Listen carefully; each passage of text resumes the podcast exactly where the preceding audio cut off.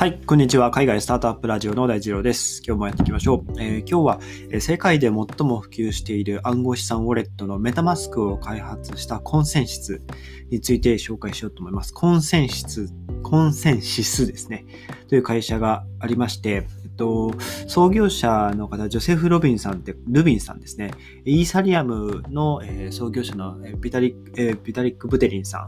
んの、えー、共同創業者ですね。共同開発者で今最高経営責任者のジョセフ・ルビンさんが立ち上げたコンセンシスという会社ですね。まあ、この会社は、まあ、もう暗号資産仮想通貨触ってる方なら、えー、必ず目にしたことがある、えー、使ったことがあるメタマスクですね。こちらを2016年に開発した、えー、まあ、ブロックチェーンの開発を行っている会社です。え直近でまあ4億5000万ドルのシリーズ D の資金調達を実施していて、えメタマスクはですね、今、3000万、えー、マンスリーユーザーですね、えー、月間で3000万のユーザーが使っているというぐらいめちゃくちゃ、えー、ユーザー数が増えていると。で、このメタマスクですね、実は、あのユーザーの46%ぐらいがアジア圏の方ですね。えフィリピンとかインドネシア、えインド、あとはまあ日本もですけども、46%ぐらい、まあ大体半分ぐらいはアジア圏の方が使っているっていうことで、まあ、香港とか特に中国ですね、あたりは本当にそのブロックチェーン技術にかんあの精通したエリートの方たちが非常に多いというところもあって、えー、結構アジア圏でもユーザー数が多いということらしいです。はい。で、コンセンシスはですね、今のところ評価額、会社の評価額が70億ドルですね、8300億円ですね、に達したというところです。はい。で、2021年の11月に2億ドルの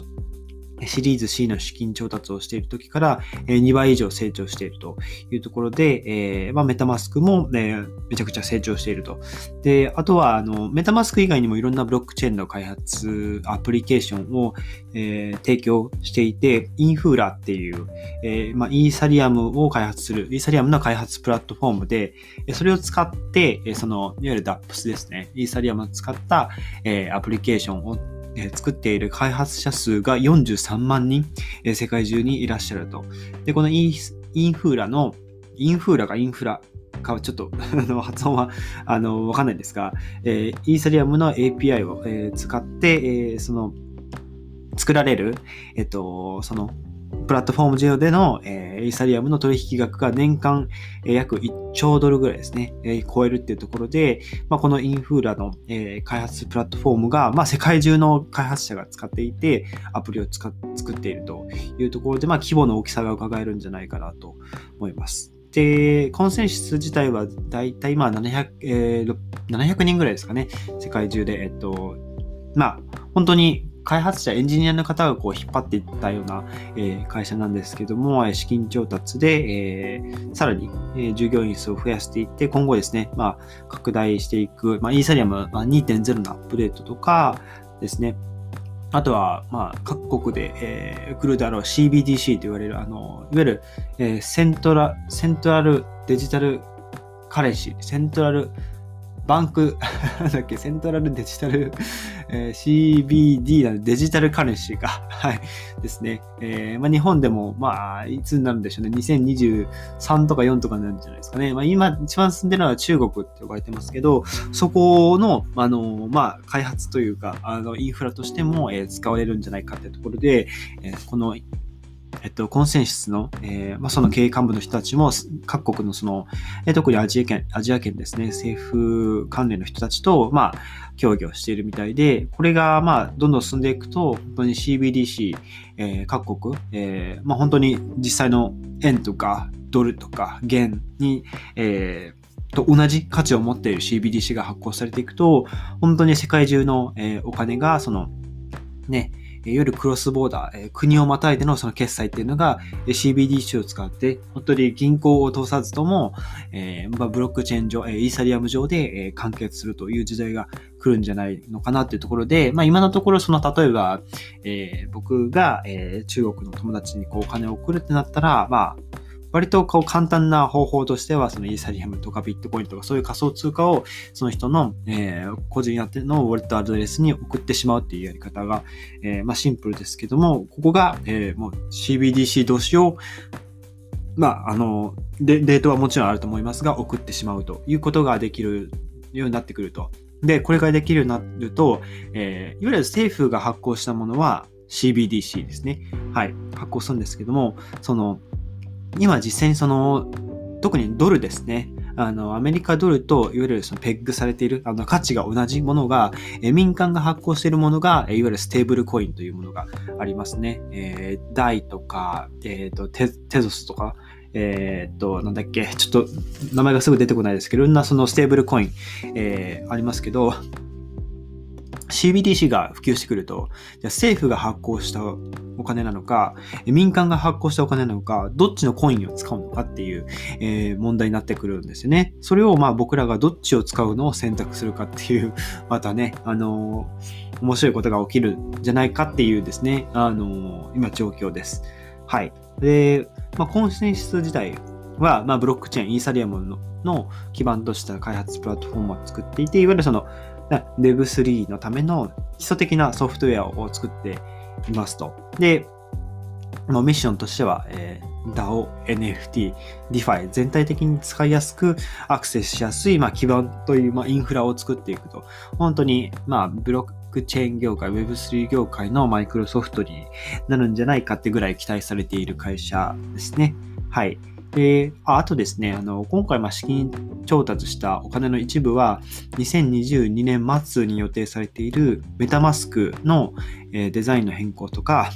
機能拡張に充てられるというところで、メタマスクは、メタマスクプロみたいなものができるらしいですね。で、それで、その、まあ、その、どういうルールで承認するかとか、まあ、そういう、まあ、履歴を管理する、いわゆるその、まあ、あの、マネージャーとか、まあ、そういう、まあ、あの上の人たち、その管理する人たちが、その、ね、メタマスクを使ってどういう取引があったかっていうのを、まあ、履歴を管理できやすくするような、まあ、プロ版みたいなものができるそうですね。はい。で、えっ、ー、と、 ConsenSys、まあ、 MetaMask以外にもいろいろまあアプリケーションを作っていて、あの、まあ、ホームページ見ただけ、あの、アプリケーションの説明見ただけじゃ、まあ、具体的に何ができるかっていうのは、なかなかわからないんですけども、えー、大体6つぐらいですかね、えー、アプリケーションがありますね。はい。えー、と、 Codefi、Codefi、Diligence、インフー、さっき紹介した Infura、まあ、 MetaMaskですね。あとは Quorum、トリフト。えまあ、開発者向けのプラットフォームとかも、ね、あったりするんですけども、えー、まあ、例えば、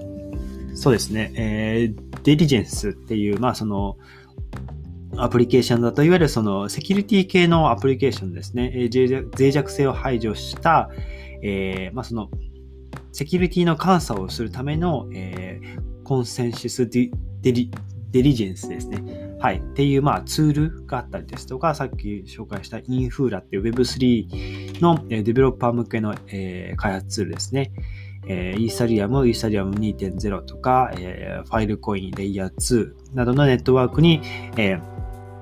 すぐにアクセスできるかつ、あの、ね、あの、スケーラブル。要は、こう、開発がどんどんどんどんこう広がっていくような、えー、いわゆる API っていうのをまあ提供していると。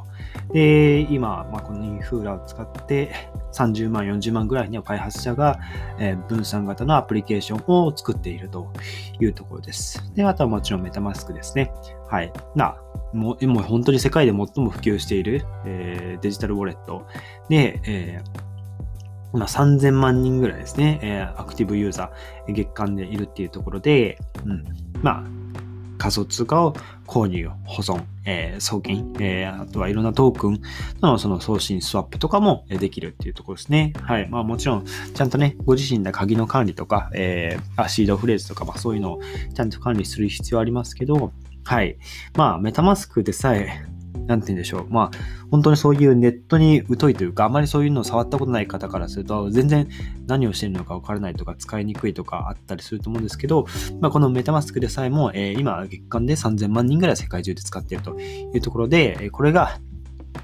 いわゆる日本のブロックチェーンの企業が、日本向けの、えー、使いやすい、えー、ウォレットを作っていくのか、またそういう海外のウォレット、メタマスクのようなものがどんどんどんどん普及していくのか、というところですね。まあ、ここれが どんどん普及していくと、えー、実際の 現実世界のお財布っていうものがね、存在しなくなってしまうかもしれないなと思いながら、えー、このコンセンシスですね、いろいろ調べておりました。あとはクオーラムとかトリュフっていうのは、いわゆる開発者用の、えプラットフォームで、いわゆるそのテスト環境で自分で作ったアプリケーションを動作テストしたりとか、まあ、そういったものに使える開発環境があるというところですね。はい。で、このコンセンス、いろんなアプリケーションを作っているんですけど、まあ本当に金融の金融業界を変えていくっていうところですね。インターネットの革命が今、こう Web2 から Web3 のその、ね、移行期間で起きていて、それに合わせて金融っていうのも一緒にこうアップデートされていっているというところで、主にそうですね、機関投資家の方向けの、えー、その、機関、金融機関、えー、暗号資産を取り扱っている企業、え、取引所、あとはファンドですね。まあそういったものが新しい経済システムを、えー、作っていくときに、えー、コンセンシスの各アプリケーションが、えー、使われるようになると。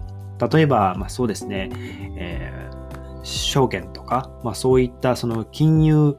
えー、金融商品ですね。はい。まあ、資産運用会社、投資銀行、金融機関がいろんなそのね、えー、証券とか金融商品をデジタル化して新しいその商品を、えー、作り出すようなことができるようになってくると。で、このコンセンシスがブロックチェーンの技術を、まあ、全部統合していって、その、ね、そのファンドごととか、えー、金融機関ごとに、ね、カスタマイズ可能なその資産っていうのを、えー、そのスムーズに発行していって、まあ、かつそのコンプライアンスに守られていたりとか、あの、資産管理とか、えー、他の証券会社とのその金融商品の売買とか、まあ、そういったものを、流通を、えー、まあ、効率的にしていくことができますよっていうところですね。あとは金融業界って、あの、ね、割とこう、複雑なルールがあったりとか、そういういろんなルール、規制とかがあったりすると思うんですが、まあ、ここがですね、えー、コンセンサスのアプリケーションによって、えー、素早く証券発行したりとか、えー、非常に透明性の高い販売と取引ができるようになったり、あとはシームレスなデジタル資産の管理、即時決済、生産とか、まあそういったものも促進していくというところですね。本当に金融におけるすべての、ま、業務を、えアップデートしていくことができるようになると。で、合わせて、え DeFi、そして、え NFT ですね。はい。まあ、こういった NFT の市場にも、えー、NFT のマーケットプレイスを作っていくような、えー、インフラとかも、えー、どんどん提供していきますよという、え、ところですね。はい。割と開発者向け、え、デベロッパー向けの、え、